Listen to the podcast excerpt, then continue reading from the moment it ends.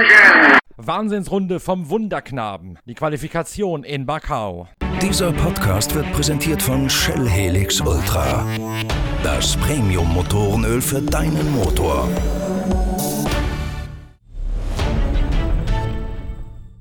Macau steht mal wieder Kopf. In der Qualifikation vorm GT-Weltpokal für das dortige Qualifikationsrennen am morgigen Samstag hat Raffaele Marciello aus dem Gruppe M Mercedes-Team für eine handfeste Überraschung gesorgt. Der Italiener hat den Spieß der Porsche-Überlegenheit, die sich in den freien Trainings angedeutet hat, mit einem fulminanten Schlussspurt kurzerhand umgedreht. Die Qualifikation steht im Zeichen von mehreren Abbrüchen, sowohl während der Zeitenjagd selbst als auch schon bei den vorherigen Qualifikationstrainings, sowohl der Formel 3 als auch des Tourenwagen-Weltpokals. Es gab mehrere rote Fahnen, die den Zeitplan ordentlich durcheinandergewürfelt haben. Die Qualifikation, die wir auf der Internetseite pitwalk.de zum ersten Mal auch live gestreamt haben, startet deshalb mit beinahe 50 Minuten Verspätung. Und genau das analysiert Laurenz Fantor im Nachhinein, habe dazu geführt, dass die Überlegenheit der Porsche am Abend wie weggeblasen gewesen sei. In den freien Trainings hatte es nämlich noch so ausgesehen, als hätten Earl Bamber und Laurenz Fantor vom Rover Racing Porsche Team aus St. Ingbert die Nase vorn und auch das zweite Porsche Team von Ingo Matter, in dem Alexandre Imperatori und Kevin Estre am Start sind, schloss sich an, eine Porsche Phalanx an der Spitze zu bilden. Dann allerdings machen die veränderten äußeren Bedingungen den Schwaben einen Strich durch die Rechnung. Wo ist die Überlegenheit geblieben von euren Autos vom freien Trainings und Qualifying? Ich glaube, äh, den Pech, den wir ein bisschen hatten, war, dass es viel Verspätung gab und unsere Session mehr wie eine Stunde später war und bei Sonnenuntergang sogar. Äh, und es ist deutlich kälter geworden. Jetzt auch ist es viel kälter wie am Mittag. Und äh, das hat uns einfach die Temperaturen in den Reifen gekostet, so ein bisschen wie letztes Jahr. Ähm, und hatten einfach weniger, weniger Grip und Performance. Und ja, ich glaube, das hat uns ein bisschen äh, geschadet. Ähm, also wir haben den Motor komplett hinten, äh, wenig Gewicht vorne. Äh, also es war schwer, die Vorderreifentemperatur reinzukriegen. Eine Theorie, die hier auch äh, auf und nieder geht, ist, dass die vielen Abbrüche, wo dann jeweils nur zwei Runden tatsächlich gefahren werden konnten, euch mehr geschadet haben, weil ihr eben auch die Vorderreifen in diesen zwei Runden nicht direkt auf Temperatur gebracht habt. Ja, vielleicht, aber ich glaube auch, dass es eher ein allgemeines Thema war. Ähm, ja, dass wir länger brauchten auch, wie gesagt, und, und dann allgemein funktioniert unser Auto einfach hier ein bisschen besser, äh, wenn es wärmer ist. Ähm, und ja, das war einfach ein bisschen, glaube, der Pech, dass alles verspätet war. In der Anfangsphase der Qualifikation ist es Christopher Hase aus dem Phoenix Audi Team, der schon gleich zu Beginn vor die beiden Porsche von Earl Bamber und Laurenz Fantor fahren kann. Der dritte Elver von Kevin Estre kommt erst gar nicht zum Einsatz, denn der Leoneser hat das Auto im freien Training in der Mandarinkurve böse abgelegt. Ein Leitplankenkuss mit folgendem Leitplankenbillard hat dafür gesorgt, dass sowohl die hintere linke Ecke als auch die Frontpartie ordentlich in Mitleidenschaft gezogen worden sind. Die Mechaniker aus dem Team von Matter müssen in den zwei Stunden wahre Wunderdinge vollbringen. Doch dann merken sie auch noch, dass ein Kabelbaum was abbekommen hat. Der muss ebenfalls teilweise getauscht und neu verlötet werden. Und das kostet richtig viel Zeit. Sodass Kevin Estre letztlich die Qualifikation erst in der letzten halben Stunde in Angriff nehmen kann. Mehr als Platz 14 ist für Estre deswegen nicht drin. Ernst Moser, der Phoenix-Teamchef, gibt sich überzeugt, dass Christopher Hase ein ernsthaftes Wörtchen um die Pole Position hätte mitreden können. Am Ende allerdings ist auch daraus nichts geworden. Du, prinzipiell bin ich sehr zufrieden. Wir hatten äh, im ersten freien Training hatten wir ein bisschen Probleme, die Reifen ans Arbeiten zu bekommen. Da waren wir schön ein bisschen lost. Aber dann haben wir zum zweiten Training was verändert und da ging es immer besser und dann haben wir Kleinigkeiten immer weiter verbessert und ich denke, wir wären heute bis zum Schluss um die Pole gefahren oder wir hätten auf jeden Fall ein Wörtchen mitgeredet und dann kam ein leichter Toucher hinter rechts. Und Was war da? Nur ein Plattfuß oder mehr? Nein, war, kam an die Leitplanke, hat im Prinzip eine Spurstange äh, kaputt gemacht und ist halt hier so, kennst du ja. Aber ihr habt ihr nur wieder rausgeschickt, trotz Spurstange kaputt. Ne, wir haben eine neue reingemacht, natürlich. Ja, leider sind wir erst drüber gekommen, dass wir nur noch eine Runde herausgekommen, dass man nur noch eine Runde fahren konnte, keine zwei. Da wäre wär vielleicht noch was gegangen, aber ja, vielleicht wenn und aber. Ja, sobald der einschlägt, schon kannst du dann noch weiterfahren, ist sowieso nur Glück. Christopher hatte mir vorher gesagt, es dauert bei euch recht lange, um die Reifen in die zweite Runde oder in der zweiten Runde schon auf Temperatur zu bringen. Wahrscheinlich reicht es erst mit der dritten Runde, die erste fliegende rauszuhauen. War das so? Ja, die zweite schnelle war, die zweite fliegende war dann die, im Prinzip die, die, die wo das hinbekommen musste. Und das war genau da, wo er dann auch touchiert hat. Aber wie, du, wie er gesagt hat, die erste schnelle Push-Runde war, hat immer noch mindestens eine halbe Sekunde gefehlt. Ebenfalls mit großen Hoffnungen angereist die Mannschaft der Vorjahressieger, die Schnitzertruppe aus Freilassing, mittlerweile geführt von Herbert Schnitzer Junior. Augusto Farfus hat im BMW M6 GT3 im Vorjahr in Macau gewonnen und die Münchner galten aufgrund der Streckencharakteristik mit dem M6 dank des starken Motors und der abtriebsintensiv geformten Karosserie auch als Mitfavoriten. Doch schon früh haben die Schnitzerbuben einsehen müssen, dass die Trauben in diesem Jahr deutlich höher höher hängen. Eine genaue Analyse nach dem enttäuschenden Startplatz 12 von Augusto Farfus lässt tief blicken. Die Worte von Herbert Schnitzer Junior. Ja, leider nicht so wie erhofft. wir haben uns mehr erhofft von der ganzen Sache, ja. Aber wir haben ja schon im freien Training und sowas festgestellt, dass jetzt auch ähm, jetzt Porsche mit einem neuen Auto da äh, sehr gute Arbeit geleistet hat und ein tolles Auto hat. Ähm, ja, wir waren von der Pace ähnlich wie letztes Jahr, aber Konkurrenz hat leider einen ordentlichen Sprung nach vorne gemacht, sonst wenn man sich die Zeiten anzieht, ja. Das heißt, ihr braucht also auch ein neues Auto. Ja, also ich meine, ich hoffe sehr, dass BMW bald positive Nachrichten bringen kann. Was geht morgen im Rennen? Ist das jetzt ein Fahren auf Ankommen oder ist das noch eine Offensive, die man machen kann von dem Startplatz aus?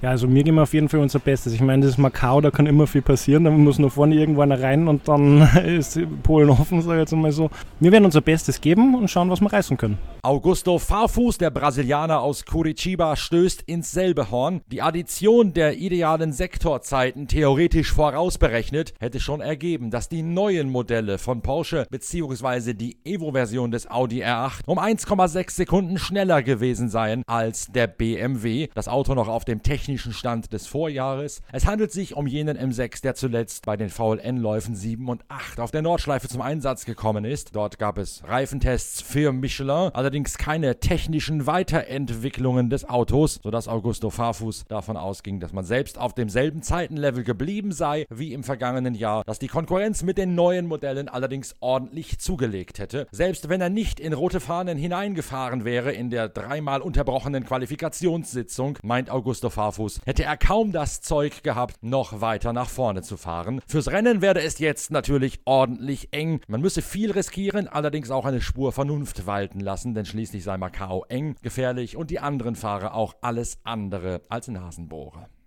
I would have thought that when the second to last red flag and the last red flag came out and you were one of the first to leave the pits. That would have been your time to then make it because there was no traffic ahead and you had clear air, and that were two laps which potentially could have done better than it now shows.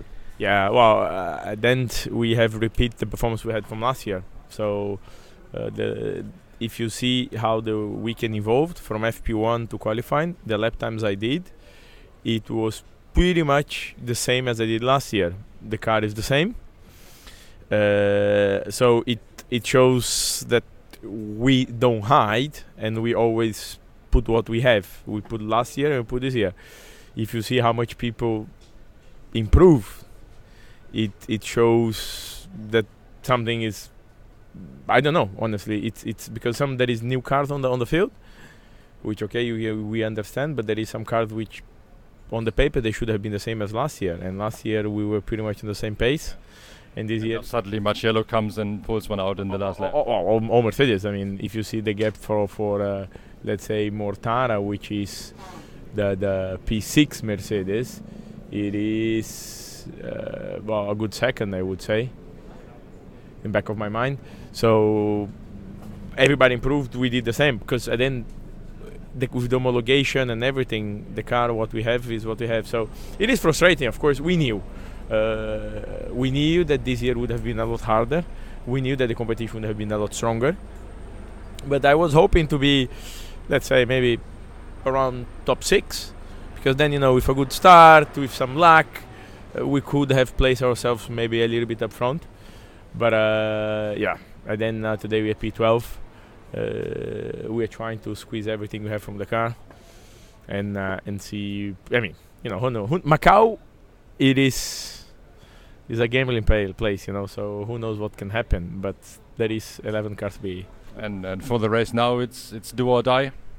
Nah, I mean, it's it's it, of course we. I mean, finish P9 or finish P5, it doesn't really change so much. But uh, has to be sensible. You know, here the speeds are high, the track is it's not so simple. So at the end, it is true that I want to move forward, but it has to be sensible. So uh, of course, I will try to be opportunistic. I try to be good on the start. I try to get advantage out of it. But at the end, uh, that is all the cars are fighting here for the same trophy. So no one will be sleeping. But let's see. I mean, we still have one night in front to try to to, to, to, to squeeze some more from the car.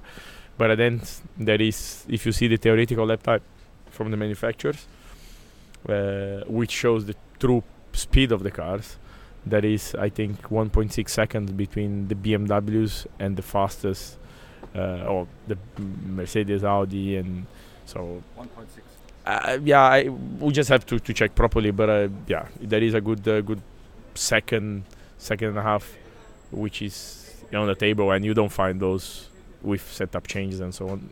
Kurz vor Schluss setzt es noch einmal eine rote Fahne, eine Unterbrechung, die letztlich nur noch eine Restzeit von etwas mehr als drei Minuten zu fahren auf der Uhr übrig lässt. Und dann macht sich die bessere Ausgangslage des Gruppe M Mercedes-Teams bezahlt, denn Gruppe M steht genau wie Schnitzer am unteren Ende der Boxengasse, kommt also früher auf die Bahn als beispielsweise Rowe und als andere Mercedes-Teams und auch als Phoenix, die in der Mitte bzw. am Boxeneingang stehen. Raffaele Marciello und Maro Engel blasen noch einmal zu einer Schlussattacke und das, obwohl beide in die letzte rote Fahne hineingefahren sind und auf ihren Reifen schon jeweils fünf Runden drauf gehabt haben. Die Reifen waren also schon über den Zenit der Haftkraft und trotzdem sind sowohl Marciello als auch Maro Engel bei den Zwischenzeiten unheimlich schnell unterwegs. In der ersten fliegenden Runde nach dem Abbruch langt es noch nicht zu einer Zeitenverbesserung, doch kurz nach Beginn der letzten Runde sind sowohl Marciello als auch Maro Engel bei den Zwischenzeiten in den Sektoren rasend schnell unterwegs. Maro Engel fällt dann einem Leiden zum Opfer, das ihn schon das ganze Wochenende begleitet hat.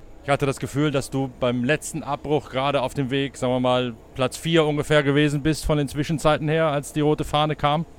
Ah, wo es genau gewesen wäre, schwierig zu sagen, aber ähm, war auf jeden Fall vielleicht noch ein Ticken besser, wo wir, als das, wo wir jetzt gestanden sind von, von der Zeit. Also es wäre in Richtung 16 tief gegangen. Ähm, vielleicht 15 hoch, wer auch immer.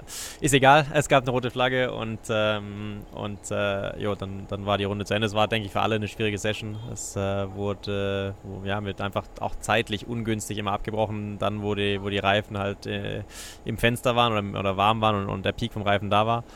Äh, und äh, natürlich war es auch am Ende äh, dann schwierig mit, mit dem ja, äh, eher gebrauchten Satz nochmal noch rauszukitzeln. Wie gut waren die Reifen am Ende denn noch? Ich habe im, im Stream gesagt, eigentlich dürften die bei der Anzahl der Runden, die ich hochgerechnet habe, eigentlich nicht mehr reichen, den letzten Anlauf noch wirklich durchzuziehen. Wo ihr mich dann ja eines Besseren belehrt habt, Marcello sowieso, aber deine Zeiten waren ja auch bis zum letzten Sektor durchaus vergleichbar. Ja, also Sektor 1, Sektor 2 war gut. Äh, da ging es auch gut. Sektor 3 war, war für mich extrem schwierig. Ähm, Sektor 4 konnte ich noch ein bisschen verbessern, äh, auch in der letzten Runde, aber das war was, war glaube ich mehr geschuldet dessen, dass ich einfach davor keinen sauberen Sektor, Sektor 4 ähm, erwischt habe, äh, weil immer rote Flagge kam, als die Reifen quasi, quasi bereit waren. Äh, ja, unterm Strich, ähm, ja, es war nicht wirklich viel mehr drin. Ähm, hier und da vielleicht ein paar, paar Fehler, aber das Schwierige, die Schwierigkeit war für mich einfach äh, Sektor 3. Da war der Reifen einfach schon, schon nicht mehr da, bei, in meinem Fall. Lello hat es offensichtlich perfekt erwischt und hat's, äh, hat nochmal richtig äh, zwei, zwei Zaubersektoren hinten rausgehauen in Sektor 3 und 4 und ähm, ja, äh, riesen Glückwunsch an ihn. Das äh, ist eine tolle Runde und ähm, ja, ein bisschen schade äh, für mich. Wäre gerne weiter vorne gestanden, aber gut, äh, es ist kein Wunschkonzert und äh, wir werden schauen, was wir morgen von, von dort aus ausrichten können. Ich hatte im Vorfeld noch mit Hans-Peter Naundorf von Rowe gesprochen, der nicht hier ist, aber ich hatte kurz mit ihm telefoniert. Und der sagte, die Mercedes haben eigentlich wahrscheinlich nur eine Chance, wenn sie tatsächlich vorne stehen, weil überholen werden sie mit dem Gewicht, was sie hier im Auto haben, aus eigener Kraft kaum können im Vergleich zu einem BMW vielleicht oder, pardon, oder zu, zu einem Audi. Also ihr musstet im Prinzip alles riskieren im Qualifying. Äh, ja, definitiv. Also ähm, ich glaube, es ist, es ist äh, relativ safe zu sagen, dass, dass wir den geringsten Topspeed haben von, von, den, von den Autos, äh, die hier am Start sind. Und äh, insofern wird Überholen extrem schwierig. Äh, und Qualifying für uns sehr, sehr wichtig. Deswegen ist es für mich persönlich umso ärgerlicher, dass ich nicht, äh, nicht vorne stehe. Ähm, für Lello natürlich äh, super, dass es geklappt hat. Das Kind im Brunnen jetzt schon? Nein, auf jeden Fall nicht. Äh, aufgegeben wird, wird auf keinen Fall. Ähm, es wird schwierig, keine Frage. Wenn man die letzten Jahre gesehen hat, dann ähm, ja, kamen die Sieger aus, äh, aus Startplatz 1, 2, äh, vielleicht noch 3, äh, wenn, wenn du ein Auto hast, was, was, äh, was auf der Geraden sehr schnell ist, was wir ja, im Vergleich zur Konkurrenz leider nicht haben. Ähm, so ist es nun mal, so ist, so ist die BOP für, für, für uns.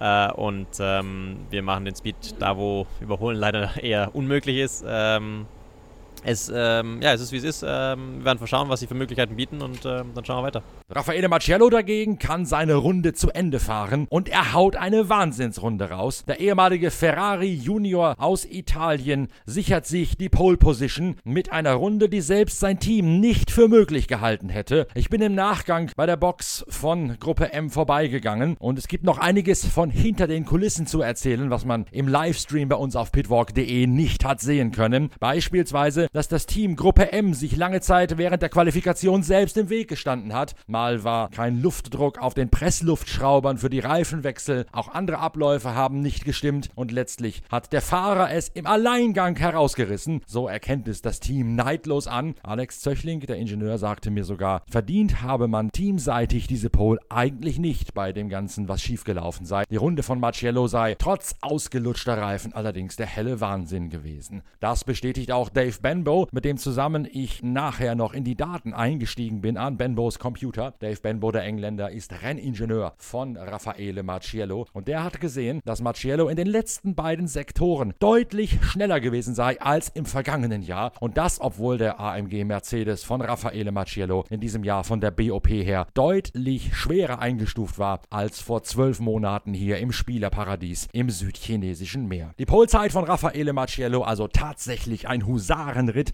Eine reine Fahrerleistung, die man gar nicht hoch genug bewerten kann. Raffaele Marciello fährt sich damit auch in die Favoritenrolle für das Qualifikationsrennen am morgigen Samstag, das wir ebenfalls live auf pitwalk.de streamen werden. Wir bauen damit unser Angebot der Livestreams direkt aus Macau weiter aus. Wir haben die Formel 3, das GT3 Quali-Rennen und den Motorrad Grand Prix für euch morgen im Angebot. Da lohnt es sich also früh aufzustehen. Es geht schon um 2 Uhr los mit dem Quali-Rennen der Formel 3 und in der GT3, da hat Mercedes das Unmögliche Unmögliche möglich gemacht, oder genauer gesagt, Marciello hat das Unmögliche möglich gemacht, nämlich das Auto vor die scheinbar überlegenen Porsche auf die Pole Position gestellt und damit hat er die beste Ausgangslage. Denn überholen sei mit den schweren Mercedes schwierig. Es gab von Anfang an die Losung im Fahrerlager, wenn die Mercedes gewinnen wollen, dann müssen sie in die erste Reihe, nur dann haben sie überhaupt eine Chance. Über das reine Rennen hinweg sei das wohl kaum mehr zu richten für die Schwaben. Und genau das haben sie jetzt getan. Sie haben von der Schwäche der Porsche die Vorderreifen nicht rechtzeitig auf Temperatur bringen zu können, profitiert und sie haben in Raffaele Marciello einen wahren Überflieger gehabt, der Macau hier im Alleingang regiert und an sich gerissen hat.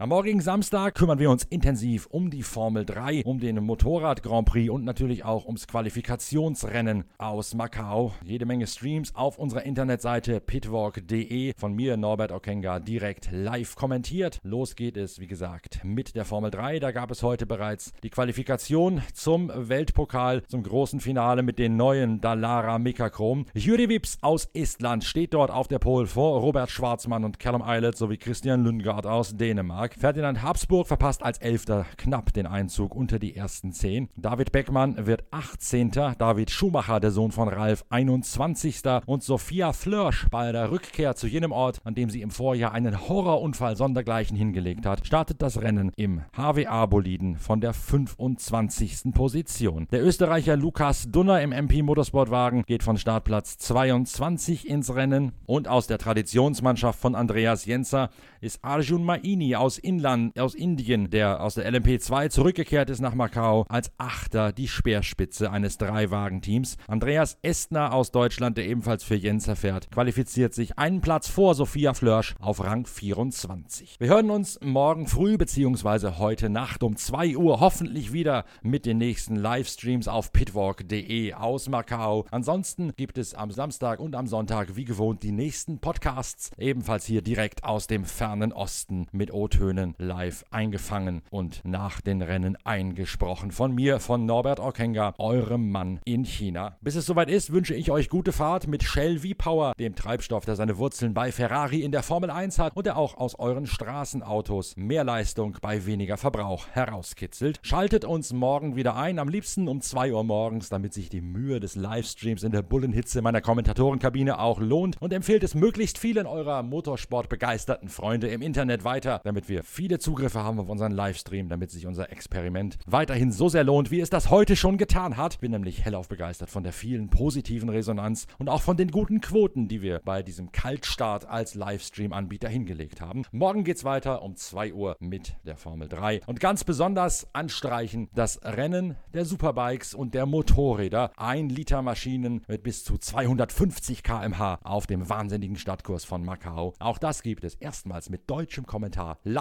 im Stream auf pitwalk.de. Bis morgen, danke fürs Reinhören, euer Norbert Okenga.